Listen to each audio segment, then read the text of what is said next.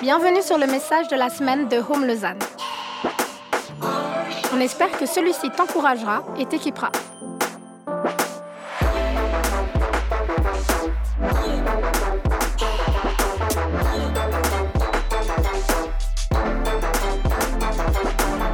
Pour plus d'informations sur notre Église, n'hésite pas à visiter notre site internet sur www.eglisehome.com. Que vous allez bien pendant les vacances en plus. Alors, c'est bizarre, je ne sais pas si c'est l'effet des vacances, mais je dirais ces dix derniers jours, il y a plein de personnes qui m'ont dit qu'ils étaient malades.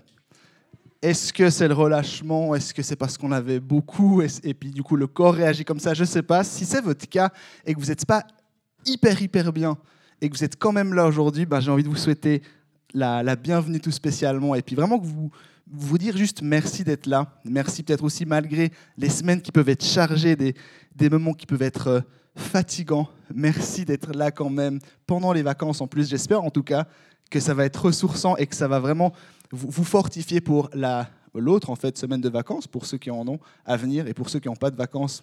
On est ensemble. On se tient ensemble dans, dans ce qu'on appelle la vie, hein, sans vacances. Mathieu l'a dit tout à l'heure, je m'appelle Raphaël et puis c'est moi qui aurai euh, le privilège d'apporter la prédication ce soir. Et c'est un dimanche particulier parce que c'est le premier dimanche de notre nouvelle série. Ici à Home, on fonctionne sous forme de série. Ça veut dire que pendant 3-4 semaines, on prend une thématique, on le décortique un peu sous différents angles, on apporte plusieurs prédications. Et aujourd'hui, c'est la toute première, donc j'ai ce privilège de, de lancer. Je dis ça et c'est à moitié vrai en fait, parce que normalement, à Home, matin et soir. On a aussi des célébrations ici le matin. Et c'est la même personne qui prêche sur euh, le, bah, la même série et la même prédication, en fait.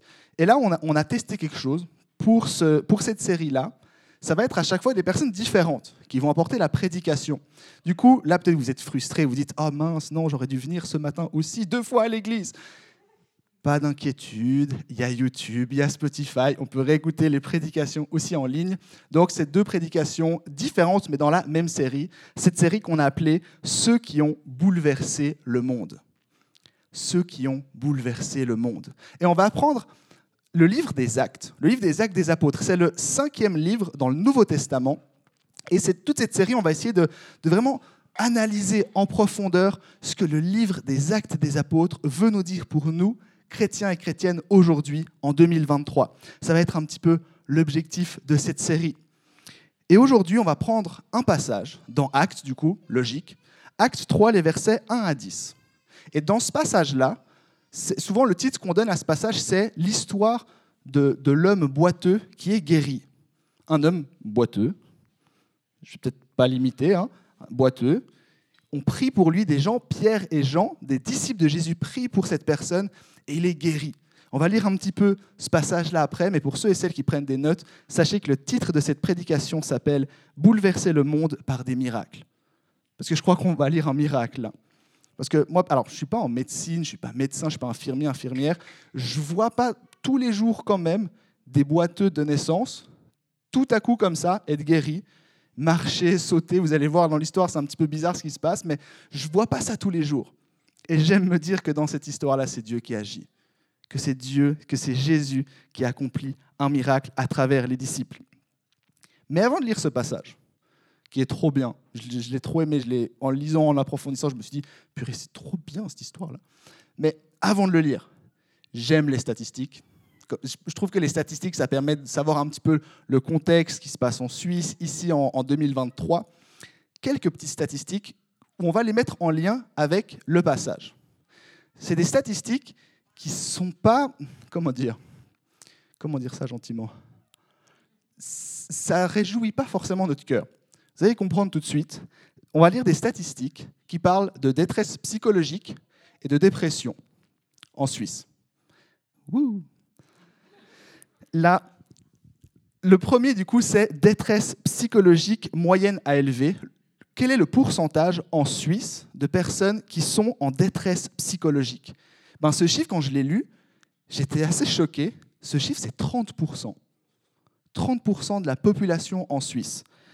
11,7% chez les hommes et 18,3% chez les femmes. une personne sur trois. Et moi, je lis ça, je me dis, euh, waouh, c'est beaucoup là. Et ensuite, deuxième statistique sur la dépression. 17,3% des personnes en Suisse disent et vivent une dépression forte. 7,8% chez les hommes, 9,5% chez les femmes.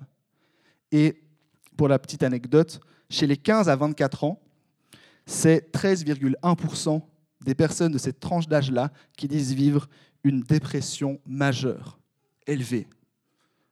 C'est énorme. Alors, je ne sais pas pour vous, mais moi, quand je lis ça, moi, j'ai envie de me battre contre ces chiffres. Je me dis, c'est pas normal, ces chiffres.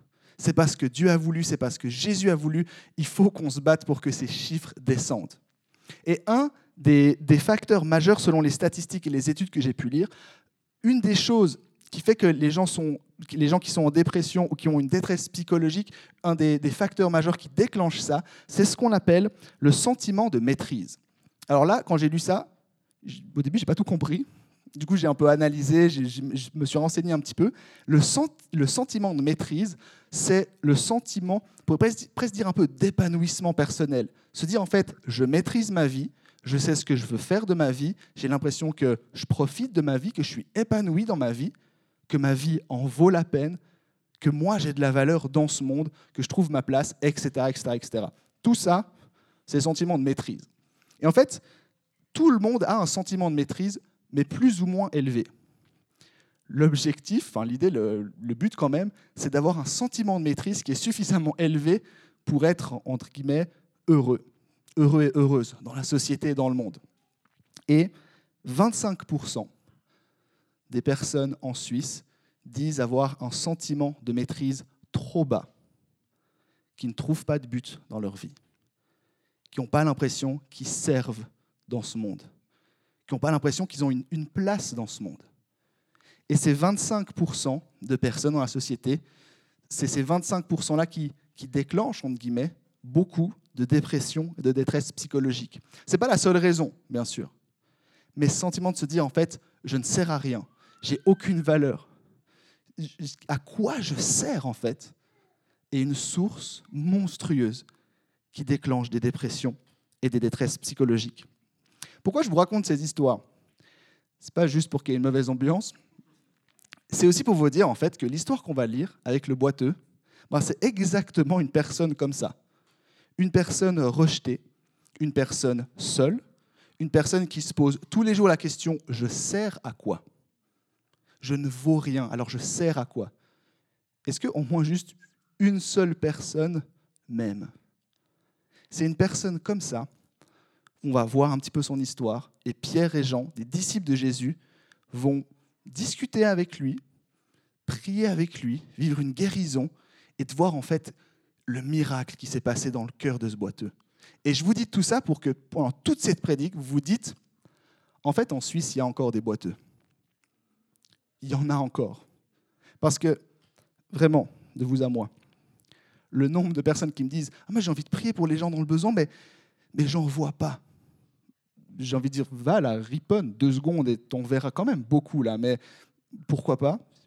Et discute avec des gens peut-être. Beaucoup de personnes sont dans le besoin, mais j'ai vraiment l'impression que on est aveuglé, peut-être par notre entourage qui va bien, notre entourage proche, peut-être par, parce qu'on n'a peut-être pas envie d'ouvrir les yeux sur le monde qui nous entoure, ce besoin de Jésus, ce besoin de miracle qui nous entoure. Et par ces statistiques, par cette histoire aussi, mon objectif ce soir, c'est qu'on se sent tous et toutes envoyés dans cette société suisse où il y a tellement besoin de plus de Jésus, tellement besoin de plus de miracles, tellement il y a de boiteux dans cette société. Alors on va enfin lire Acte 3, les versets 1 à 10. Il était 3 heures de l'après-midi, l'heure de la prière. Pierre et Jean montaient ensemble au temple. Au temple. Or, on amenait un, un homme boiteux de naissance, qu'on installait tous les jours à la porte du temple, appelé la Belle, pour qu'il demande l'aumône à ceux qui entraient dans le temple. Voyant Pierre et Jean sur le point d'y entrer, cet homme leur demanda l'aumône. Pierre, accompagné de Jean, fixa les yeux sur lui et dit Regarde-nous. Il les regardait attentivement, s'attendant à recevoir de quelque chose. Alors Pierre lui dit, Je n'ai ni argent ni or, mais ce que j'ai, je te le donne. Au nom de Jésus-Christ de Nazareth, lève-toi et marche. Puis il le prit par la main droite et le fit lever. Ses pieds et ses chevilles s'affermirent immédiatement. D'un bond, il fut debout et se mit à marcher. Il entra avec eux dans le temple, marchant, sautant, adressant des louanges à Dieu. Tout le peuple le vit marcher et louer Dieu. Il reconnaissait que c'était bien celui qui était assis à la belle porte du temple pour demander l'aumône. Et il fut rempli d'étonnement et de stupeur à cause de ce qui lui était arrivé. L'histoire du boiteux, un miracle. Et je vous ai dit avant, cet homme, ce boiteux, c'est vraiment quelqu'un qui est, je vais dire les choses crûment, c'est un déchet de la société. En tout cas, c'est comme ça qu'il était vu. À l'époque, lorsqu'on était boiteux encore plus de naissance, c'était vu comme un, signe d'impureté. Faut pas toucher les personnes impures. Faut pas côtoyer les personnes impures. Parce que le risque, c'est que nous, on devienne impurs ensuite. Du coup, on les laisse, on les met au, temple comme ça, on les laisse faire leur vie. On les ignore, on les regarde plus, on s'arrête plus et on fait comme s'ils n'existaient pas. Et vraiment, faut se dire que cette personne-là, ce boiteux, à, force de vivre ça, je vous assure, vous commencez à le croire. Je suis un déchet, je ne sers à rien, je suis juste posé là, je fais juste l'aumône, ça s'arrête là. Tellement c'était vu comme quelqu'un d'impur qui ne méritait même pas en fait qu'on lui adresse deux mots. Parce que c'est un homme boiteux. Pourquoi on l'aiderait? Ça, nous apporte quoi de l'aider? C'était un peu la, la mentalité de l'époque. D'où le fait où je vous ai dit, en fait, des personnes, comme, comme dans cette histoire-là, des personnes boiteux, entre guillemets, ça existe encore tellement. Des personnes, pas qui ont un, alors, des personnes qui ont un problème physique, oui, bien sûr, mais des personnes aussi qui, qui se disent juste, je ne sers à rien, je suis un déchet, j'ai aucune valeur, personne ne me regarde. Il y en a vraiment bien assez en Suisse pour que ça nous donne du job. Et l'idée vraiment, comme je vous ai dit, c'est qu'on puisse s'encourager les uns les autres à beaucoup plus agir pour ces personnes dans la détresse. Ces personnes-là qui ont, qui ont besoin d'un miracle dans leur vie, qui ont besoin d'un miracle. Ce que je trouve ouf, moi, à la, fin de cette histoire, c'est que du coup, ben, il vit une guérison, c'est bien. Et la première chose qu'il fait, c'est pas comme moi j'aurais pu faire, me dire yes, je vais enfin pouvoir faire du foot, parce que j'aime trop le foot.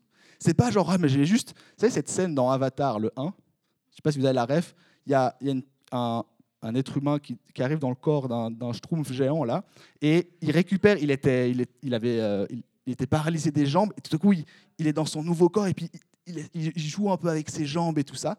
Moi, je me dis, c'est tellement ce que j'aurais fait. C'est genre courir, profiter des jambes. Lui, qu'est-ce qu'il fait? Il va dans le temple, il va louer Dieu.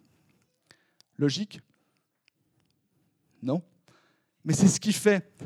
Et je me suis vraiment posé cette question, mais pourquoi il fait ça? Pourquoi est-ce que la, première chose qu'il fait une fois qu'il voit qu'il est guéri, c'est d'aller louer Dieu? Alors la première réponse, c'est parce qu'il a vécu une guérison physique. Est-ce qu'on se rend compte de ce qu'on est en train de lire? Une guérison physique de, quelqu'un qui ne marchait pas depuis sa naissance. Évidemment que tu vas louer Dieu. Parce que tu dis, OK, on a, on a prié dans le nom de Jésus, ça m'a guéri, je vais aller louer ce Dieu-là. Mais il y a une deuxième raison et c'est cette deuxième raison-là qu'on va un petit peu décortiquer ce soir. C'est une raison, comment dire Elle est un peu plus subtile, un peu plus cachée, mais elle est vraiment nécessaire. C'est que cette personne a vécu deux guérisons, la physique et une guérison, on pourrait dire, une guérison du cœur. Je vous ai dit, c'est une personne qui vit dans la détresse, qui se pose cette question aussi sur ce sentiment de maîtrise, je sers à quoi? Et en fait, Pierre j'allais dire Pierre et Paul, Paul c'est après, Pierre et Jean, à travers cette discussion avec ce boiteux, ils vont aussi guérir ce sentiment de maîtrise, ce sentiment de se dire je ne vaux rien. Pierre et Paul, à travers leur discours, petit à petit vont dire en fait, tu as de la valeur, en fait, tu es aimé, en fait, tu es une créature merveilleuse. Petit à petit. Et cette guérison-là, de, de, comment est-ce que le boiteux se voyait lui-même, est bien plus importante que la guérison physique pour qu'il puisse ensuite louer Dieu, pour qu'il puisse comprendre à quel point il a besoin de Jésus dans sa vie. Alors on va un petit peu décortiquer ça. La guérison du cœur en trois points. Puis ensuite, il y a un quatrième point surprise à la fin. comment est-ce que Pierre et Jean ont, déclenché un petit peu cette guérison? Parce qu'on ne le voit pas dans le texte, où à un moment donné, ils s'arrêtent, puis ils discutent avec le boiteux, et puis ils prient en disant Ouais, on te remet ce cœur qui, qui sent qu'il n'a plus de valeur, etc., etc. Mais il y a quand même eu un miracle. Et ce miracle en trois points, le premier, c'est que Pierre, il regarde le boiteux.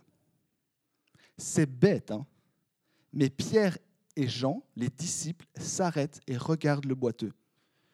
Je vais vous, le répéter un milliard de fois hein, ce soir, mais c'était un déchet de la société.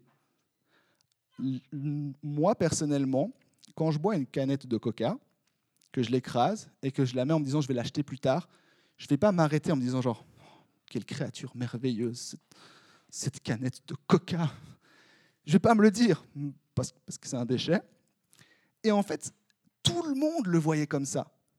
Et tout à coup, tu as deux gars, deux bras cassés, Pierre-Jean, qui s'arrêtent, qui voient le boiteux, qui regardent le boiteux. Rien que ce regard-là, ça redonne de la valeur dans la vie du boiteux. Rien que là, il peut déjà commencer à se dire, ça, c'est pas normal ce que je suis en train de vivre. Ça, c'est un peu inhabituel. Je me dis même, est-ce qu'il était gêné à ce moment-là? Deux personnes qui s'arrêtent. Deux personnes, on peut, on peut relire les passages, les versets 3 à 5, où il est dit Voyant Pierre et Jean sur le point d'y entrer, cet homme leur demanda l'aumône. Pierre, accompagné de Jean, fixa les yeux sur lui. Regarde-nous. Il les regardait attentivement, s'attendant à recevoir de quelque chose. C'est, c'est, un détail pour nous. Je vais reformuler ça. C'est un détail pour moi. Parce que rien que là, c'est en train de tous me regarder. Mais dans la vie aussi, j'ai, des amis, j'ai une famille, j'ai, un entourage proche qui, me regarde, rien que parce qu'on discute comme ça dans la vie, je me dis en fait, en fait j'existe. Parce que de temps en temps, ils me font des compliments, de temps en temps, je me fais engueuler, de temps en temps, on a des échanges comme ça, juste comme ça, en fait, j'existe. Je suis vu. Parce que j'ai un entourage. Ce n'est pas le cas de ce gars. Alors tout à coup, deux personnes qui s'arrêtent, qui le regardent, je vous assure, ça bouleverse sa vie. Et moi, je reviens à ces statistiques. Combien de personnes sont plus vues dans notre société? Je ne parle pas que, parce que là peut-être qu'on peut se dire, c'est les personnes dans la rue, les personnes sans abri, les personnes qui, qui, sont démunies et tout ça. Ce n'est pas que ces gens-là. Ce n'est pas que ces gens-là qui ont, qui ont besoin d'être vus.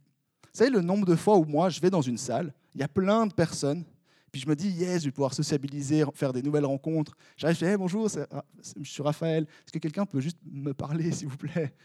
Et en fait, moi, les moments où je me suis senti le plus seul dans ma vie, c'était pas quand j'étais tout seul dans ma chambre pendant 2-3 jours, c'était quand j'étais entouré de plein de personnes, mais que personne ne me voyait.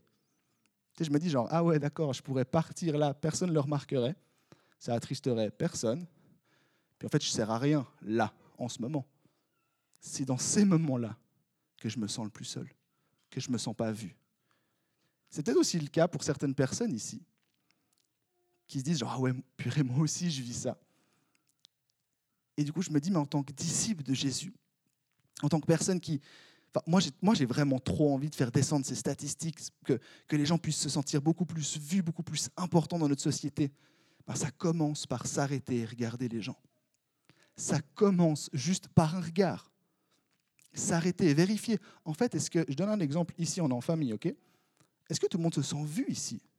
Est-ce que je prends le temps d'aller dire bonjour à un maximum de personnes, d'accueillir tout le monde pendant le moment à la fin où on pourra boire un petit verre de sirop tous ensemble, est-ce que je vais dire bonjour à la personne qui est à ma gauche, à ma droite? Vérifier que personne ne se sente seul. Pas juste parce qu'il y a l'orateur du jour qui l'a dit de le faire. Hein. Ce n'est pas juste ce soir. Mais est-ce que j'en fais une routine, une valeur, une habitude de juste regarder les gens autour de moi C'est bête, hein mais moi je vous le dis, hein, encore une fois, on est entre nous, ça reste entre nous. Moi, je ne le fais pas tout le temps. J'essaye, par moments j'y pense pas, par moments j'oublie, par moments j'ose le dire. En plus, on n'est pas enregistré, euh, il n'y a pas de caméra euh, le soir. Mais par moments j'ai la flemme. Je suis là, genre c'est bon, j'ai juste envie de rentrer, je suis fatigué. Puis je me rappelle juste en fait ce que Jésus il a fait. Il a regardé tout le monde. Est-ce qu'on prend le temps de faire ça?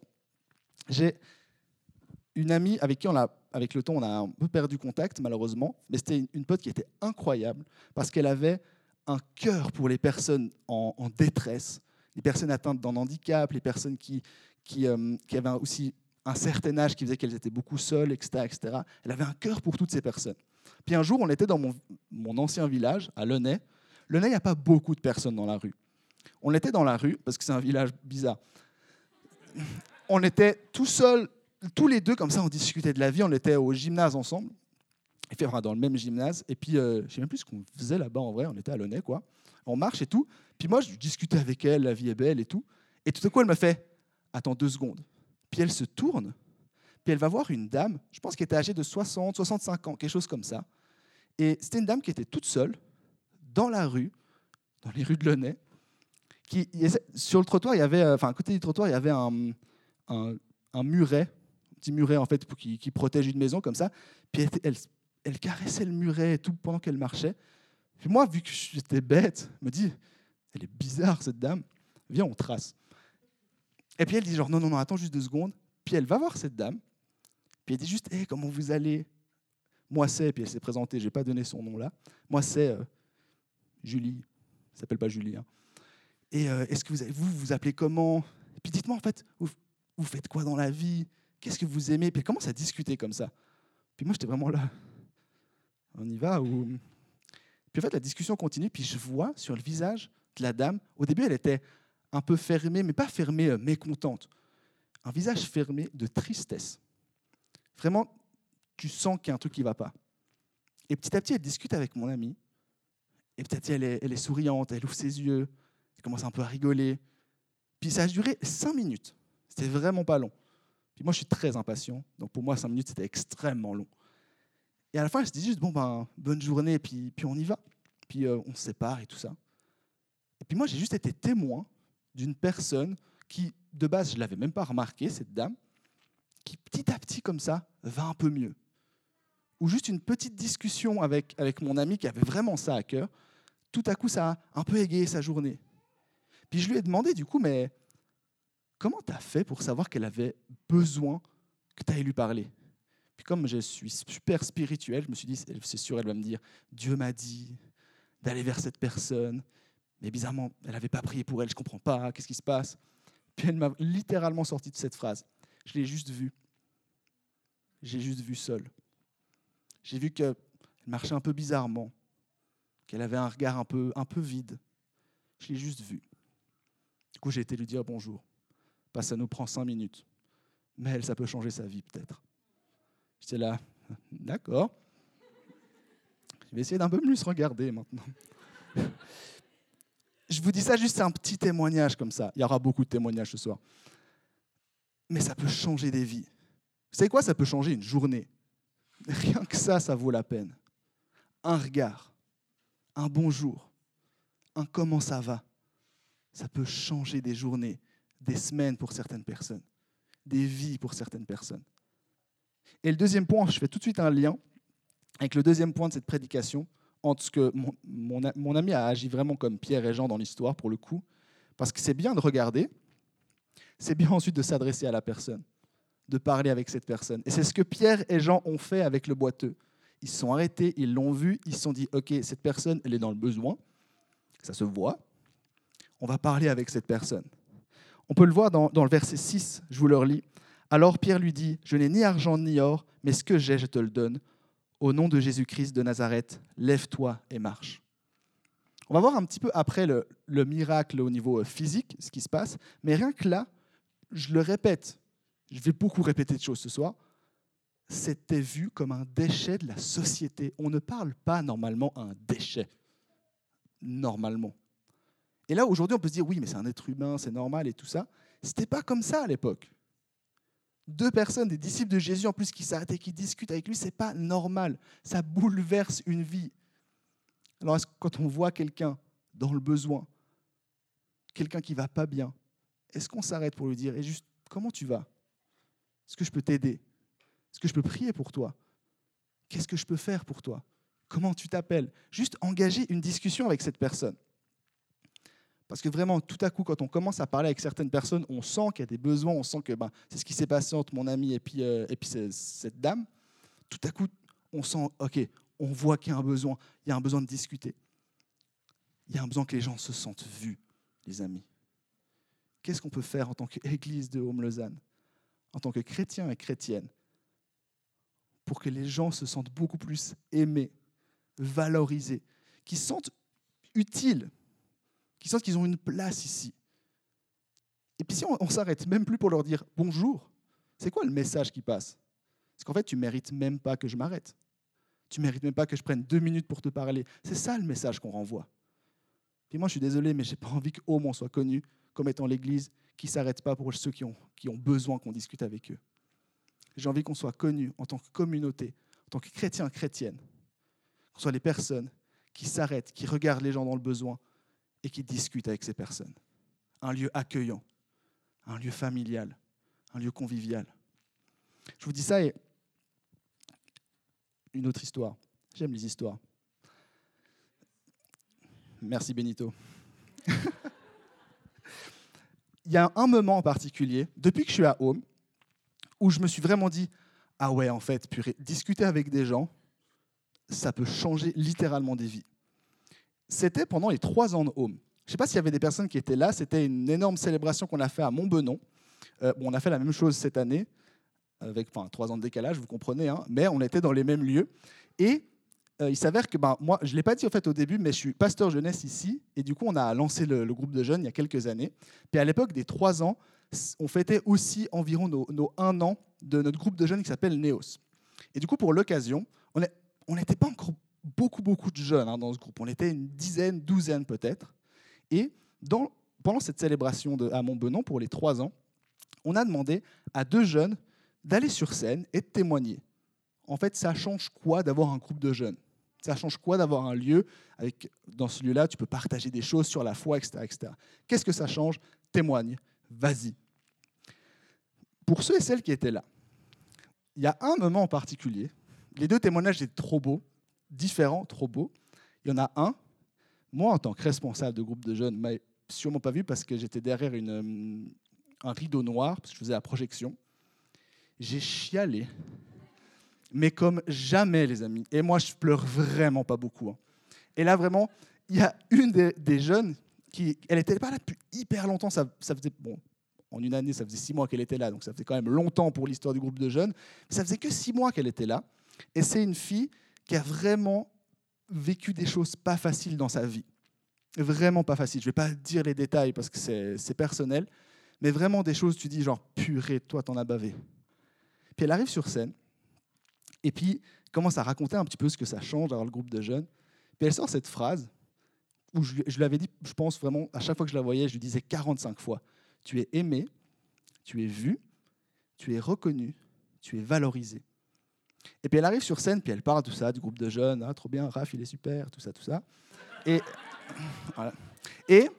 elle, dit, cette phrase, au groupe, de jeunes, au groupe de jeunes, je me sens aimé, je me sens vu, je me sens reconnu, je me sens valorisé. C'est à ce moment-là où il y a eu chute du Niagara dans mes yeux. Là. Et puis je me dis, genre, c'est beau ce qui se passe là. Et, et c'est là la première fois où je me suis dit, purée, mais en fait, ça sert à quelque chose. Ce groupe de jeunes, il sert à quelque chose. L'Église qui a, qui a cru que c'était bon de lancer un groupe de jeunes quand il y avait un jeune, en fait, ça en valait la peine rien que pour ce témoignage. Et, tout, et le temps passe et cette, cette, jeune en question, elle est toujours au groupe de jeunes. Et régulièrement, je l'entends dire aux, aux, nouveaux et nouvelles qui viennent au groupe. Tout à coup, j'entends des discussions, puis j'entends dire hey, T'es aimé, t'es valorisé, t'es reconnu, t'es vu. Puis je me dis C'est ma phrase, ça. C'est moi qui dois dire ça aux jeunes. Et, une fois, je, la ramenais en voiture, puis je rigole avec ça. Je lui dis hey, J'ai entendu, tu dis ça régulièrement. Arrête, c'est moi qui dis. Et, non, je lui dis genre, mais c'est trop bien, continue, continue. Et puis, elle m'a dit un truc fou. Elle m'a dit genre, tu me l'as tellement dit. Tu me l'as tellement montré. Laisse-moi le faire aux autres maintenant. J'étais dans la voiture, j'étais dans cet état-là. Et vous savez, quand vraiment, vous ne pouvez pas savoir à quel point c'était ouf, parce que quand je vous dis que cette personne, c'était une, boiteuse, cette personne, je ne sais pas si ça se dit, je m'en fiche, mais c'était une personne qui était dans la détresse. Et tout à coup, elle arrive dans un groupe où, elle est vue et on lui dit qu'elle est vue, on lui dit qu'elle a de la valeur. Et ça, elle a dit en plus dans son témoignage, elle a dit, Néos, le groupe de jeunes, ça m'a sauvé. Je l'ai pris en entretien pour dire c'est Dieu qui sauve. Mais tu sais, quand tu entends ça, tu dis genre, purée, je sais pourquoi je me bats. Je sais pourquoi je me bats. Je dis ça pas juste pour dire, c'est trop bien. Et je vous dis parce que c'est possible. Je vous dis parce que ça en vaut la peine. Je vous assure, quand vous entendez des témoignages comme ça, mais on était 10 dans ce groupe de jeunes. Statistiquement, ça ne vaut pas la peine de se battre pour 10. Quand on... Enfin, non, c'est faux ce que j'ai dit. Mais, moment émotion, ok, je me laisse un peu aller. Mais tu dis genre, ouais, c'est pas un groupe euh, énorme et tout ça, c'est pas hyper grave s'ils s'arrêtent, s'ils iront dans un autre groupe. Puis quand tu dis ça, tu dis non, je vais continuer à me battre. Je vais continuer à dire aux gens qui sont aimés, qui sont valorisés. En espérant qu'ensuite eux le fassent aussi. Puis ma fierté, c'était de voir que cette personne l'a fait. Puis c'est pas la seule. Trouvez-vous vos phrases, hein, mais laissez-moi celle-là. Troisième point. Qu'est-ce qui fait que le boiteux dans l'histoire, il a vraiment eu cette, cette guérison un peu du cœur C'est que Pierre, il a concrètement ensuite aidé le boiteux. Il a tendu sa main. Il l'a touché. Je vous rappelle, hein, il est vu comme un être impur. Il ne faut pas le côtoyer, encore moins le toucher. Et donc là, tout à coup, il le prend. Hein. Tout ce qu'il ne faut pas faire. Je le répète encore et encore. C'était un déchet de la société. On ne le prend pas comme ça. Personne ne le prenait comme ça. Ou les quelques personnes, on pourrait se dire oui, mais au début de l'histoire, il y a des gens qui l'amènent. Juste après, ces personnes-là, généralement, ils vont dans le temple pour se purifier un peu genre rapidement, euh, tu tombes dans une crotte, tu vas vite sous la douche. quoi. C'était un peu ça le truc. Et, et là, non, Pierre et, Jean, ils le prennent pour, pour juste dire lève-toi. On a prié maintenant, lève-toi, c'est possible. Personne ne le faisait. On, le voit ça dans, dans, une partie du verset 7. Puis il le prit par la main droite et le fit lever. Le fit lever, faire lever, le verbe qui est choisi là en, grec, parce que la Bible petite information, ce n'était pas, écrit, pas écrit ni en français ni en anglais. C'était en grec, l'Ancien Testament.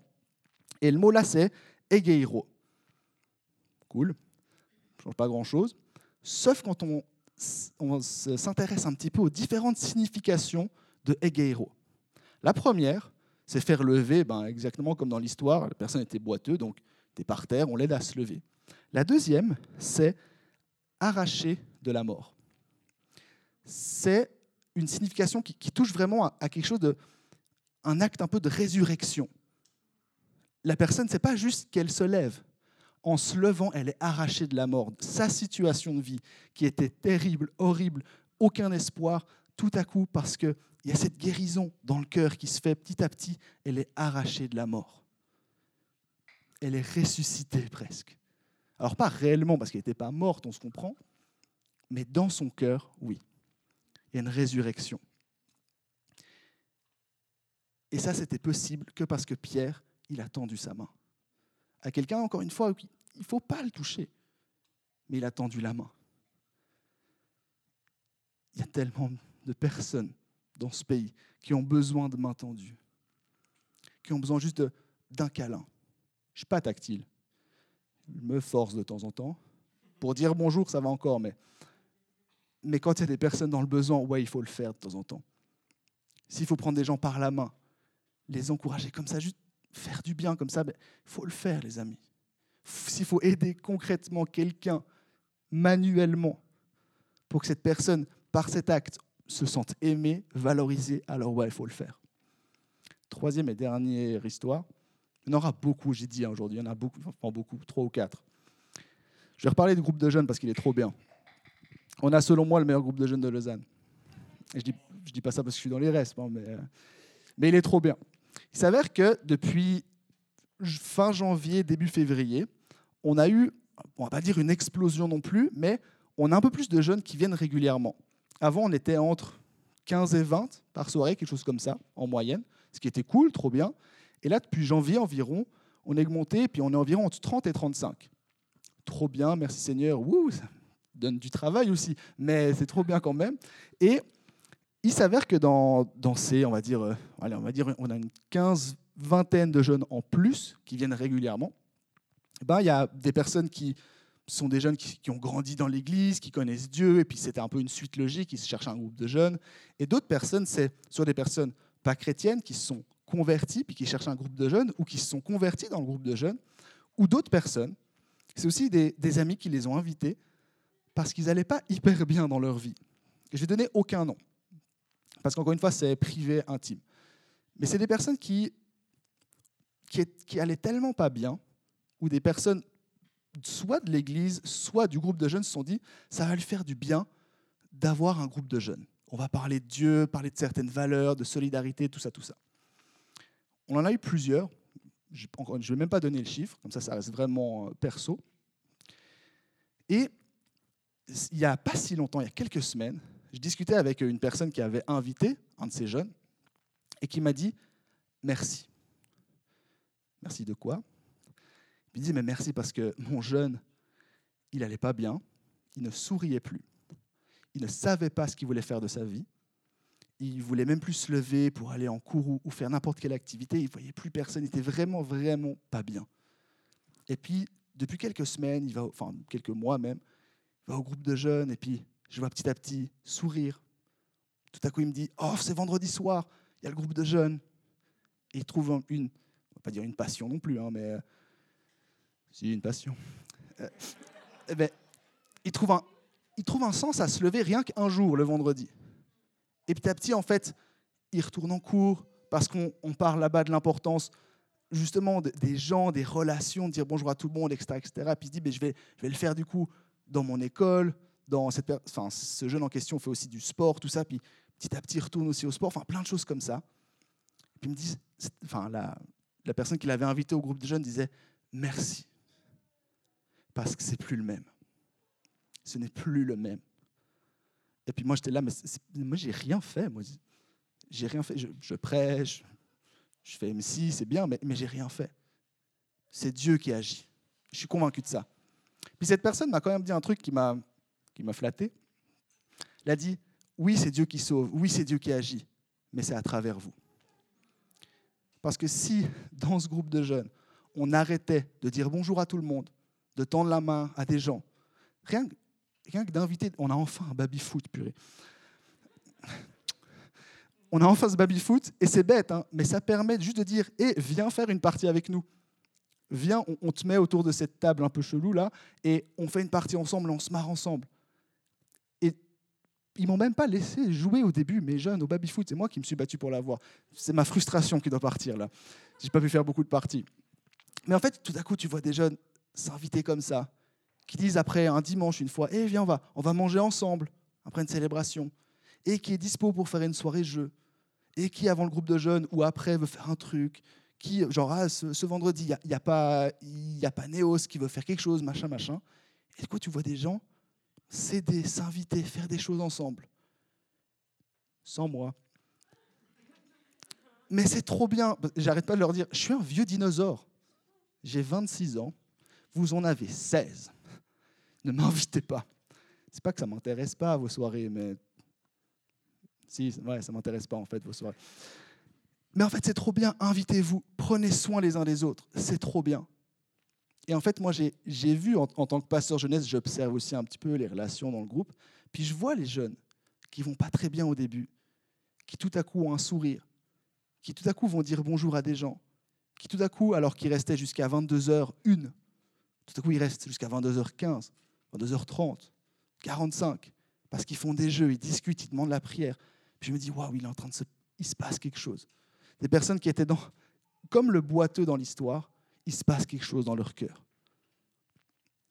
Parce qu'ils sont vus, parce qu'on leur adresse la parole, mais ensuite on les, on les invite, on les aide, on fait quelque chose. Je dis on, pas moi, vraiment pas. Vraiment, vraiment pas. Mais dans cette, dans cette famille, dans cette communauté, il se passe des choses. Je ne dis pas tout ça en mode, eh, vous avez vu comme le groupe de jeunes, il est trop bien, ici c'est nul. C'est pas ça du tout, hein. on se comprend bien. Ici aussi, on vit ça. Mais c'est aussi dans ce groupe de jeunes où bah, on est quand même moins que l'Église. Et je suis plus en lien avec, on va dire, tout le monde en tant que pasteur jeunesse. Donc je vois vraiment concrètement les témoignages. Je les vois à l'intérieur. Du coup, je peux les raconter. Et j'ai vraiment envie que ça puisse nous encourager en tant qu'Église, en tant que communauté, d'aider aussi les gens, les inviter dans nos vies, agir concrètement pour changer des vies. Parce que des boiteux dans cette société, il y en a. C'est vraiment mon cœur, c'est qu'on puisse le réaliser en tant qu'Église. Ce monde, il a besoin de Jésus. Et Jésus, il va pouvoir agir, mais comme avec Pierre et Jean, à travers nous. Alors qu'est-ce qu'on va faire? Et je vais terminer juste, je suis quand même obligé de parler de la guérison physique, c'est mon quatrième point surprise.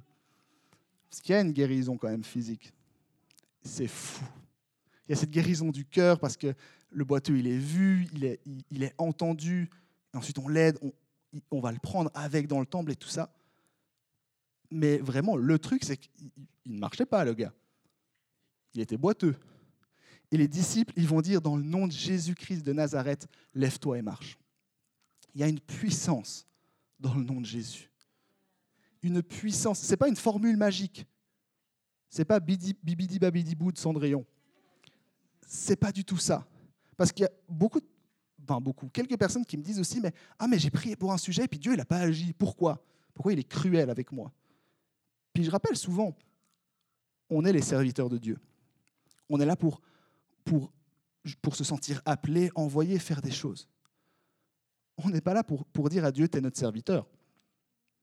Quand on dit, dans le nom de Jésus, sois guéri, sois épanoui ou n'importe quoi, on n'est pas en train de dire, Dieu, je te donne un ordre, tu dois le faire parce que c'est moi qui le dis de le faire. C'est un acte d'humilité. C'est un acte d'humilité de, de serviteur, de s'agenouiller, de dire, Seigneur, que ta volonté soit faite. Par moments, souvent dans mon cas, il n'y a pas de guérison. Est-ce que j'ai pas assez de foi? Peut-être. J'espère pas. Peut-être. Mais je refuse de croire que c'est parce que Dieu il a envie de laisser les gens dans, dans, le malheur, dans leur situation horrible ou quoi que ce soit. Pourquoi de temps en temps il n'y a pas de guérison? Honnêtement, j'en sais rien. Et je crois qu'au fond de moi, je crois que je m'en fiche un peu. Parce que je ne dois pas comprendre les choses pour ensuite agir. J'agis parce que Dieu me demande d'agir, de faire confiance, parce que je suis un serviteur. Je veux être humble vis-à-vis de Dieu. Mais cette personne-là, elle est guérie. Dans le nom de Jésus, elle est guérie. Et on peut guérir le cœur des gens. On peut agir, on peut, on peut s'impliquer, s'engager pour guérir le cœur des gens, mais n'oublions jamais, les amis, c'est Dieu qui sauve. C'est Jésus qui sauve les vies. C'est Jésus qui guérit. Je dis ça pour qu'on évite tous ensemble d'avoir un peu ce syndrome de, super-héros, de sauveur. Ouais, c'est moi qui ai fait, c'est moi qui ai pris en dernier en plus là, donc c'est moi qui ai fait ci, ça. C'est pas du tout ça. N'oublions pas d'être des serviteurs humbles, remplis d'humilité. J'ai invité l'équipe louange à revenir sur scène pour nous mener dans le, le deuxième temps de louange. Tout au long de cette prédication, je vous ai parlé de ce boiteux, comment est-ce qu'il a été guéri physiquement, mais surtout cette guérison du cœur. Et je voulais terminer en disant aussi que très certainement, dans cette salle, il y a des personnes qui sont dans la situation du boiteux. Des personnes qui, je vous ai parlé de ce sentiment de maîtrise, qui se posent la question, je sers à quoi? Est-ce que, est que je suis là par hasard Je suis une erreur? Est-ce que j'ai un sens à ma vie? Des personnes qui, qui se posent réellement cette question. Puis c'est normal, ça arrive, il n'y a pas de souci. Puis j'ai envie qu'on puisse prier pour toutes ces personnes. Alors, pendant que la louange s'installe, j'ai demandé à tout le monde de fermer les yeux. Et j'aimerais qu'on puisse, puisse prier. Je ne vais pas demander à des gens de lever la main, de se lever, de venir devant quoi que ce soit. Je vais simplement demander à toutes les personnes qui font partie de ces 25% de gens qui disent, moi j'ai un sentiment de maîtrise de ma vie bas, de mettre un main sur leur cœur. Je vais demander aussi à ces 30% de personnes qui vivent une détresse psychologique aussi de mettre un main sur leur cœur. Puis je vais demander en dernier lieu à, aux 17,3% de personnes qui vivent une dépression de mettre aussi leur main sur leur cœur. Et je vais terminer en, en priant pour toutes ces personnes qui ont mis une main sur leur cœur. Seigneur, tu vois ces situations. Tu vois ces différentes situations par lesquelles ces personnes doivent traverser malheureusement, que ces personnes traversent. Tu vois ces détresses, ces situations, ces, ces choses où je suis convaincu que ce n'est pas toi qui le veux.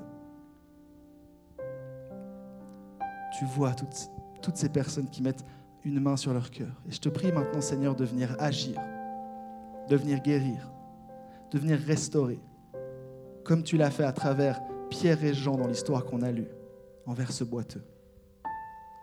De rappeler, t'es aimé, t'es vu, t'es reconnu, tu as de la valeur.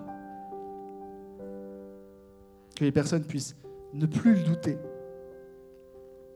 que ça puisse être quelque chose de, de, sûr, de rassurant, de constant dans leur vie de foi.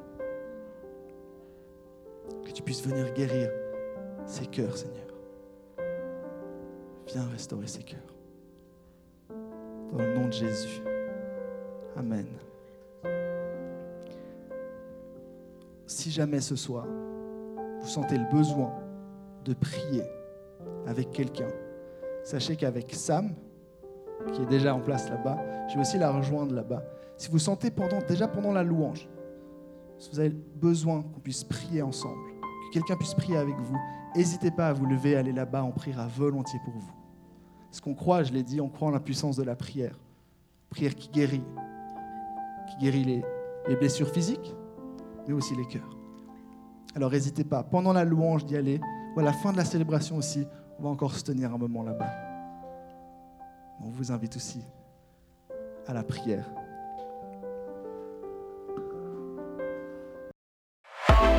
Merci d'avoir écouté notre message de la semaine. Pour plus d'informations, n'hésite pas à visiter notre site internet sur www.eglisome.com.